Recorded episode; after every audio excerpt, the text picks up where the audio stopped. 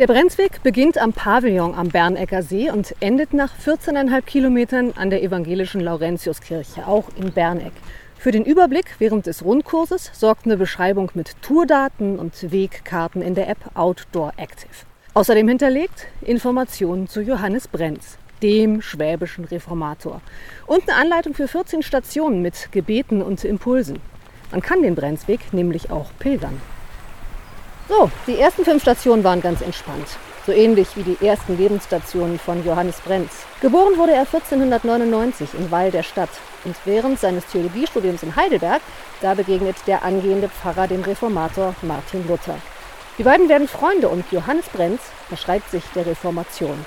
Damit fangen die Schwierigkeiten für ihn an. Die 100 Meter hoch zur Burg Hornberg spiegeln das wieder. Die sind auch ein bisschen anstrengender. Hier oben, auf der Burg Hornberg, da hat sich Johannes Brenz anderthalb Jahre versteckt. Weil Kaiser Karl V. wollte, dass sich alle Pfarrer an die bekannte katholische Lehre halten. Das wollte der Reformator aber nicht.